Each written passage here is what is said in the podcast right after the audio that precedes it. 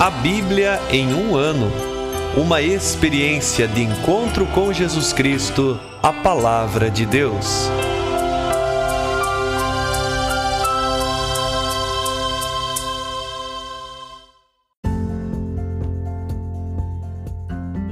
Olá, eu sou Luiz Felipe, seminarista da Diocese de Ponta Grossa, Paraná.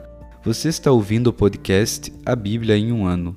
Usando um plano de leitura cronológico, vamos ler a Bíblia inteira em 365 dias, descobrindo como a história da salvação se desdobra e se atualiza em nossas próprias vidas e na vida da Igreja. Estamos usando a Bíblia Católica com a tradução oficial da Conferência Nacional dos Bispos do Brasil.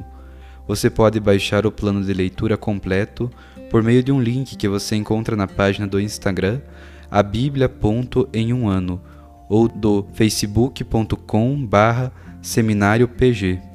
Inscreva-se nesse podcast por meio da plataforma que preferir para receber as notificações diárias dos novos episódios.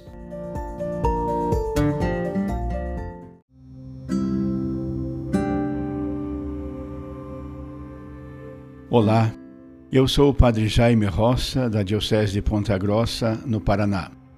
Antes de iniciarmos a leitura e a escuta dos textos bíblicos propostos para hoje, peçamos que, pela ação de Deus, a Sua palavra frutifique em nossas vidas. Em nome do Pai, do Filho e do Espírito Santo. Amém. Senhor, envia Teu Espírito Santo para que eu compreenda e acolha a Tua palavra que eu possa conhecer-te, amar-te, servir-te e louvar-te, a fim de que, pelo testemunho da tua palavra, todos te adorem. Faze, ó Deus, que pela leitura da tua palavra os pecadores se convertam, os justos perseverem na graça e todos consigamos a vida eterna. Por Cristo nosso Senhor. Amém.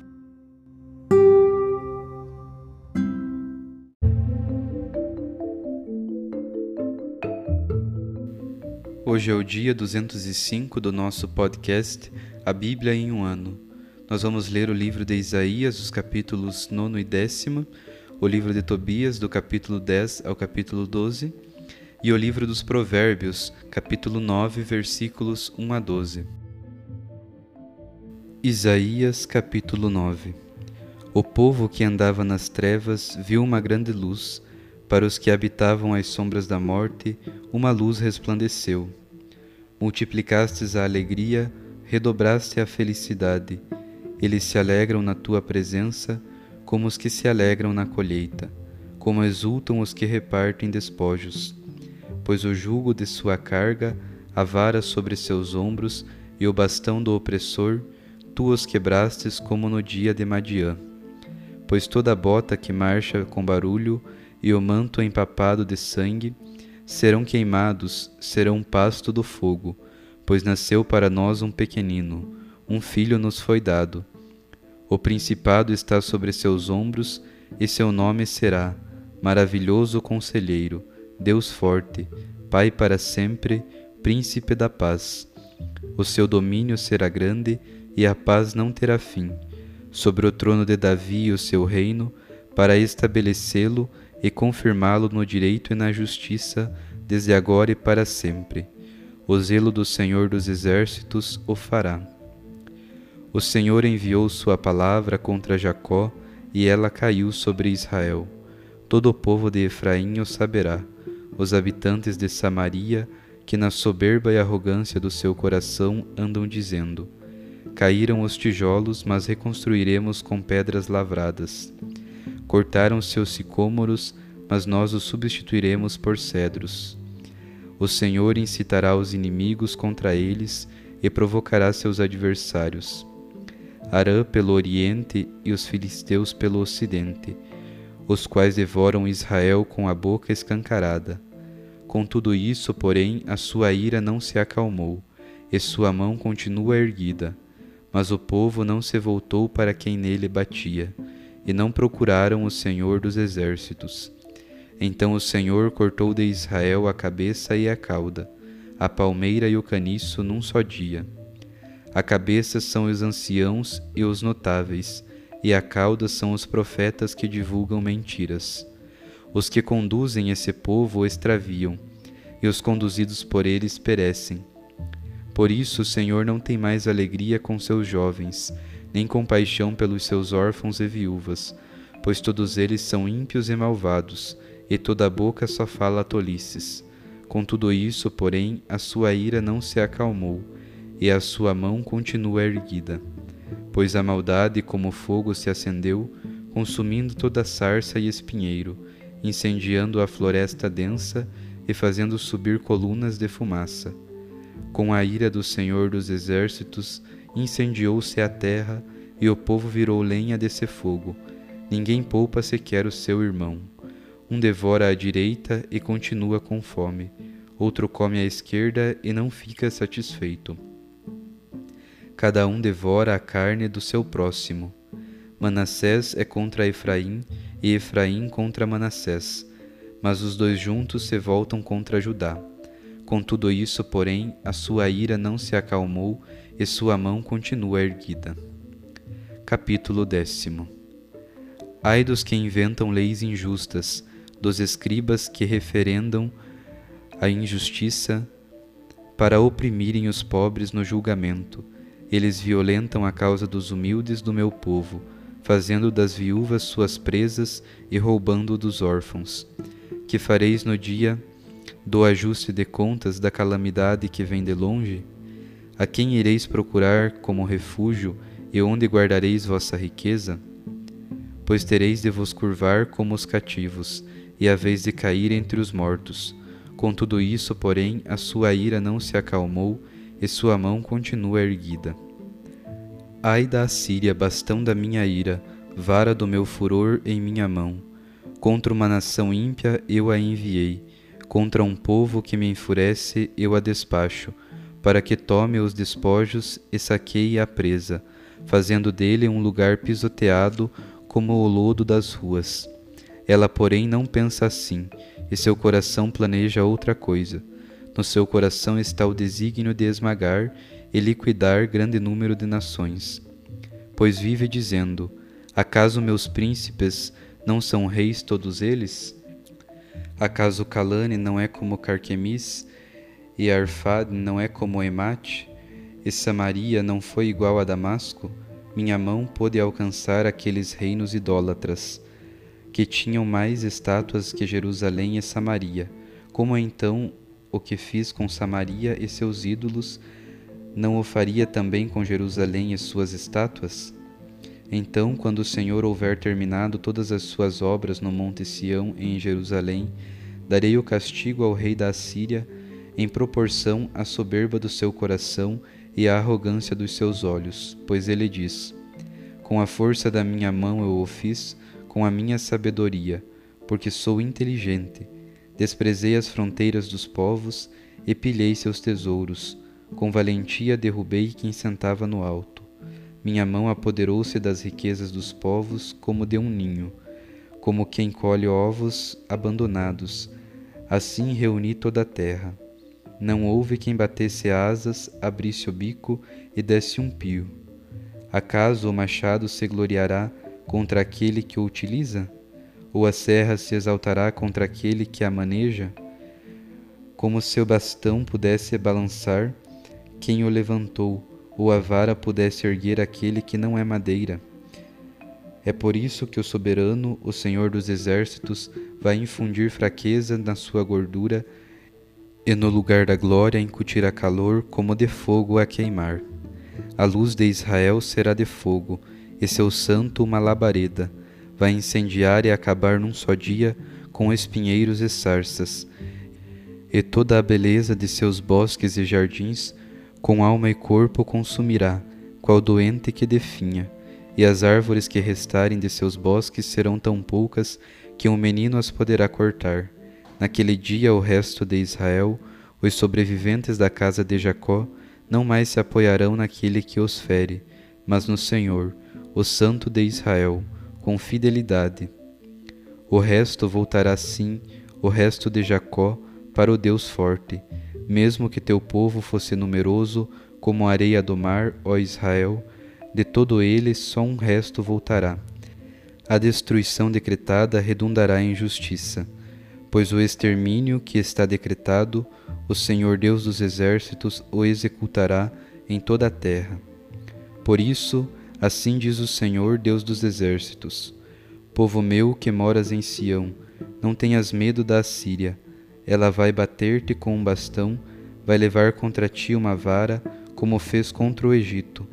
Ainda um pouco de tempo, e se consumará a minha indignação e o meu furor para a destruição deles. O Senhor dos Exércitos vai puxar o chicote contra eles, como na derrota de Madiã, junto à rocha de Horeb, e levantará a sua vara sobre o mar, como fez no Egito. Naquele dia será tirada de teus ombros a carga que a Síria te impôs, e do teu pescoço o seu jugo. O devastador sobe de Remon, vai até Aiate, passa por Magron, em Magmas deixa a bagagem, passam pelo desfiladeiro, vamos pernoitar em Gaba, Ramá estremece, Gabaá e Saul batem retirada. Levanta a voz, bate Galim, atenção, ó Laísa, responde Anatote. Madmená escapa, os moradores de Gabim buscam refúgio. Hoje mesmo se deterá em Nobe, e empunhará sua mão contra o monte de filha de Sião, a colina de Jerusalém. Eis, porém, que o soberano, o Senhor dos exércitos, com furor vai desbastar a ramagem. Os que atinge os cimos serão cortados, e os mais altos serão humilhados. Com o ferro serão cortadas as brenhas da floresta, o Líbano com os seus gigantes cairá.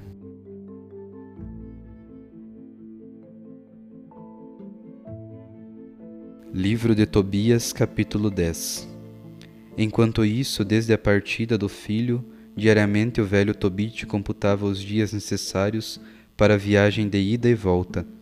Terminados os dias do prazo, e não chegando o filho, ele disse: Acaso ficou retido por lá? Ou Gabael morreu e ninguém lhe entregou o dinheiro? E começou a inquietar-se. Sua mulher Ana dizia: Meu filho morreu não está mais entre os vivos, por que está demorando? E começou a chorar e a lamentar-se por causa do filho. Ai de mim, meu filho, que te deixei partir, luz de meus olhos. Tobite, por sua vez, lhe dizia: Fica tranquila e não te preocupes, minha irmã, o nosso filho está bem. De certo, algum imprevisto os retém por lá. O homem que o acompanha é de confiança pois é dos nossos irmãos. Não te aflijas por ele, minha irmã, que ele já vem. Mas ela retrucou: Não me digas mais nada e não me enganes, meu filho morreu. E saindo ela diariamente observava o caminho por onde o filho tinha partido. Nada comia. Ao pôr do sol, ela entrava de novo em casa e passava a noite toda em lágrimas, sem dormir. Completados os quatorze dias das bodas que Raguel havia jurado fazer para sua filha, Tobias veio ter com ele. Deixa-me partir, pois sei que meu pai e minha mãe não acreditam mais que me tornarão a ver. Peço-te, pai, que me deixes partir para que eu volte para a casa de meu pai. Já te expliquei em que situação o deixei. Raguel, porém, disse a Tobias: Fica, meu filho, fica ainda comigo e eu mandarei mensageiros a teu pai Tobite, para que lhe deem notícias tuas. Tobias replicou-lhe: De modo algum. Peço-te que me deixes partir agora para a casa de meu pai. Levantando-se então Raguel, entregou a ele Sara, já sua esposa, bem como metade de sua fortuna, servos e servas, ovelhas e bois, asnos e camelos, roupas e dinheiro e vários objetos. Deixou-os partir e despediu-se deles, dizendo: Passa bem, meu filho, e boa viagem. O Senhor do céu dirija bem os vossos caminhos, e que eu possa ver os vossos filhos antes de morrer. Beijou então Sara, sua filha, e lhe disse: Filha, se respeitosa para com teu sogro e tua sogra, pois eles são doravante os teus pais, da mesma forma como aqueles que te geraram. Vai em paz, minha filha que eu possa ouvir boas notícias tuas enquanto eu viver. Beijou-a e deixou-os partir. Antes, porém, Edna disse a Tobias: Filho e irmão querido, que o Senhor do céu te conduza de volta e que eu possa ver os filhos teus e de Sara, minha filha, antes de morrer, para eu alegrar-me diante do Senhor. Entrego-te minha filha em confiança. Não a magoes em nenhum dia de tua vida. Vai, meu filho, em paz. De agora em diante eu sou tua mãe e Sara é tua irmã. Sejamos todos bem-sucedidos em Deus todos os dias de nossa vida. Assim despediu-se Tobias de Raguel, alegre bendizendo o Senhor do céu e da terra, Rei de todas as coisas, por ter dado tão bom êxito à sua viagem. Bendizendo a Raguel e a Edna, disse ainda: Praza ao Senhor que eu vos possa honrar como a meus pais todos os dias da vossa vida. Capítulo 11 Eles puseram-se em viagem e chegaram a Arã, situada para lá de Nínive. Disse então Rafael a Tobias: Sabes a situação em que deixamos teu pai. Vamos à frente da tua esposa, a fim de preparar a casa, enquanto ela e os outros chegam. Adiantaram-se ambos e Rafael disse ainda: Mantenha o fel ao alcance da mão. Atrás deles ia o cão, seguindo a ele e a Tobias. Ana estava sentada observando o caminho por onde viria o filho. Percebeu que ele vinha e disse ao pai: Teu filho está chegando, como também o homem que foi com ele. Disse Rafael a Tobias antes que ele se aproximasse de seu pai: Sei que os olhos dele vão se abrir. Aplica-lhe aos olhos o fel do peixe, e o remédio fará encolher e cair as manchas brancas que cegam seus olhos. Teu pai recobrará a vista e verá de novo a luz. Ana veio ao seu encontro e lançou-se ao pescoço do filho, dizendo: Filho, estou vendo, agora posso morrer. E pôs-se a chorar. Tobite levantou-se e, tropeçando, saiu para a porta do pátio. Tobias correu ao seu encontro com o fel do peixe em uma das mãos, soprou-lhe nos olhos e, abraçando-o, disse: Coragem, meu pai. Aplicou-lhe então o remédio e esperou um pouco e com ambas as mãos fez com que se soltassem as manchas brancas dos cantos de seus olhos. Vendo o próprio filho, Tobite lançou-se ao seu pescoço e chorando disse: Estou vendo-te, meu filho, luz de meus olhos, e disse ainda: Bendito és Deus, bendito o seu grande nome, e bendito todos os seus santos anjos por todos os séculos, pois ele me tinha castigado, mas agora estou vendo de novo Tobias, meu filho. Tobite e Ana, sua mulher, entraram na casa felizes e louvando a Deus de todo o coração por tudo o que lhes tinha acontecido. Tobias então contou ao pai que a viagem tivera pleno êxito com a ajuda do Senhor Deus e que trouxera o dinheiro e ainda recebera Sara, filha de Ragoel, como sua esposa. E acrescentou que ela estava vindo e já se encontrava perto da porta de Nínive. A essas palavras, Tobit e Ana redobraram de alegria e saíram ao encontro da nora junto à porta de Nínive. Quando os ninivitas viram Tobit vindo e andando com toda segurança, sem precisar ser conduzido por ninguém, ficaram admirados. Quanto a Tobit, ele confessava e bendizia a Deus em alta voz diante deles, proclamando que Deus tinha sido misericordioso para com ele e lhe abrira os olhos. Aproximando-se então de Sara, mulher de seu filho Tobias, abençoou-a e disse: Se bem-vinda, minha filha, e bendito o teu Deus, que te conduziu até nós. Bendito o teu pai, e bendito Tobias, meu filho, e bendita seja tu, minha filha. Se bem-vinda à tua casa, com bênçãos e alegria. Entra, minha filha. Naquele dia foi imenso o contentamento de todos os judeus que viviam em Nínive o próprio Aicar e Nadab, dentre seus irmãos, vieram à casa de Tobias, e celebraram-se as bodas alegremente durante sete dias, sendo-lhe oferecidos muitos presentes.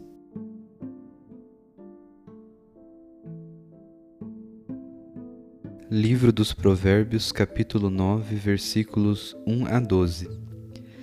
A sabedoria construiu sua casa talhando sete colunas abateu suas reses, misturou o vinho e preparou a mesa. Enviou as empregadas para proclamarem na fortaleza e nos pontos mais altos da cidade. Se há um inexperiente, vem a mim. Aos ignorantes ela diz: Vinde comer do meu pão e beber do vinho que preparei para vós. Deixai a inexperiência e vivereis. Segui os caminhos da prudência. Quem instrui o zombador arrisca receber insultos. Quem repreende o ímpio arrisca ser desonrado. Por isso não repreendas o zombador para que não te odeie, mas repreende o sábio e ele te amará. Dá ao sábio e ele será mais sábio. Ensina o justo e ele aumentará seu saber. Começo da sabedoria é o temor do Senhor, e o conhecimento do santo é a prudência. De fato, por mim se prolongarão teus dias, e teus anos de vida serão multiplicados. Se fores sábio, tu o serás para teu proveito. Se fores um zombador, só tu sofrerás o dano.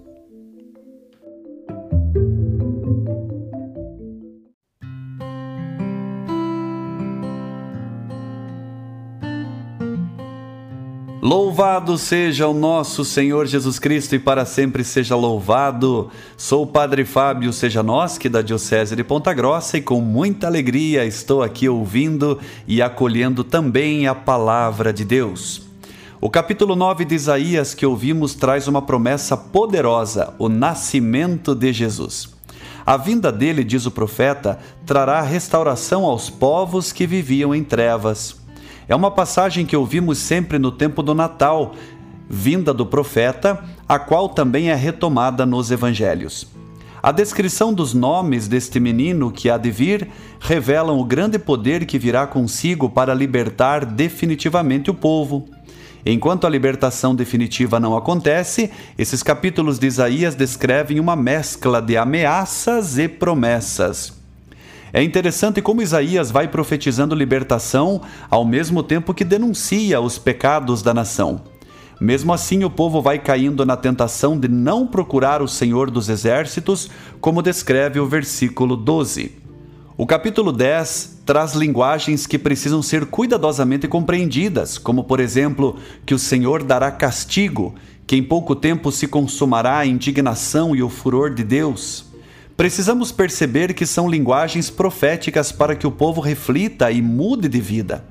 Sabemos que de Deus nunca vem o mal. O que acontece é que, se escolhemos viver o mal, a consequência da nossa própria vida será má. E é claro, de forma ainda mais ampla, se vivemos mal, estamos rejeitando já aqui a salvação que vem de Deus. E o contrário da salvação é a perdição que o profeta declara de maneira tão veemente. A preocupação de Isaías sempre será de abrir os olhos do povo para o caminhar à luz de Deus. No capítulo 10 de Tobias, vemos o regresso à casa do pai por parte de Tobias e Sara. Uma demonstração bonita da fidelidade ao que Tobias prometeu ao seu pai Tobit. Vale lembrar que Tobit achara que seu filho havia sido morto por não ter voltado para casa no tempo certo. Porém, sua confiança no seu companheiro de viagem, que ainda não sabiam que se tratava do anjo Rafael, o dava confiança de que estava vivo. No capítulo 11, vemos o belo momento em que os pais de Tobias o recebem em casa e a cura das manchas brancas nos olhos de Tobit. Ao ser curado, com o auxílio do fel do peixe ensinado pelo anjo Rafael, Tobit bendiz a Deus com palavras que nos fazem lembrar a belíssima oração de bênção com o Santíssimo Sacramento. Bendito é Deus, bendito seu grande nome e bendito todos os seus santos e anjos por todos os séculos. Sara é acolhida em casa com alegria e bênçãos. O capítulo 12 é verdadeiramente maravilhoso. Tobit e Tobias combinam o quanto pagar para o homem que acompanhou na viagem, mas tem uma surpresa. Ele revela sua identidade dizendo que ele é o anjo Rafael e proclama que o maior de todos os pagamentos por tudo que ele fez é que os dois e os demais da família bendigam a Deus e façam boas obras. Rafael exalta a piedade e bondade de Tobit e pede que escreva e registre sua história desde o princípio, para que todos possam conhecer as obras grandiosas de Deus. Que no dia de hoje renovemos nossa fé em Jesus Cristo, prometido e esperado desde muito tempo atrás. Cuidemos para não levarmos uma vida contrária à promessa de Deus. Porém, se isso acontecer, não deixe de procurar o Senhor dos Exércitos. Não relaxemos em nossa vida e procuremos manter os nossos olhos sempre caminhando à luz de Deus. Vivamos sempre a fidelidade aos laços familiares. Jamais deixemos de bendizer a Deus pelas maravilhas que Ele nos dá e que tenhamos sempre um correto temor de Deus para que vivamos com sabedoria, no conhecimento dos santos e com prudência, como nos disse Provérbios 9, versículo 10. Um grande abraço e que a palavra do Senhor ilumine e alegre o seu dia. Sinta-se abençoado e motivado a uma vida melhor.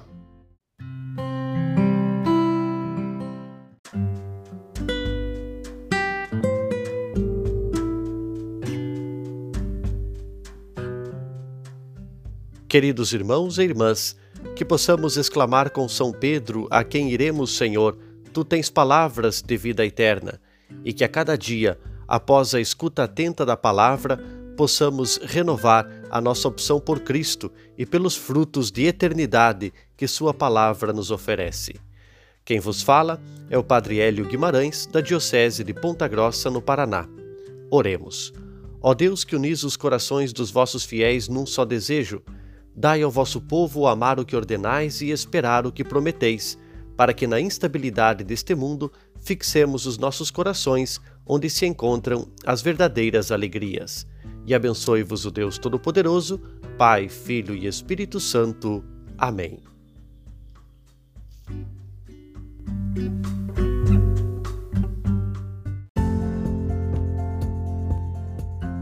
Você acaba de ouvir mais um episódio do podcast A Bíblia em um Ano Continue nesse bom propósito de ouvir, ler e praticar a palavra de Deus. Rezemos por todos que estão fazendo este caminho de leitura da Bíblia. Procure também participar da sua comunidade. A permissão para uso do plano de leitura The Bible in a Year com Padre Mike Schmitz e Jeff Kevins foi concedida por Ascension. A versão original pode ser baixada em ascensionpress.com. Todos os direitos desse plano estão reservados à Ascension. Os demais conteúdos do podcast não são criados, revisados ou apoiados por Ascension. Até amanhã!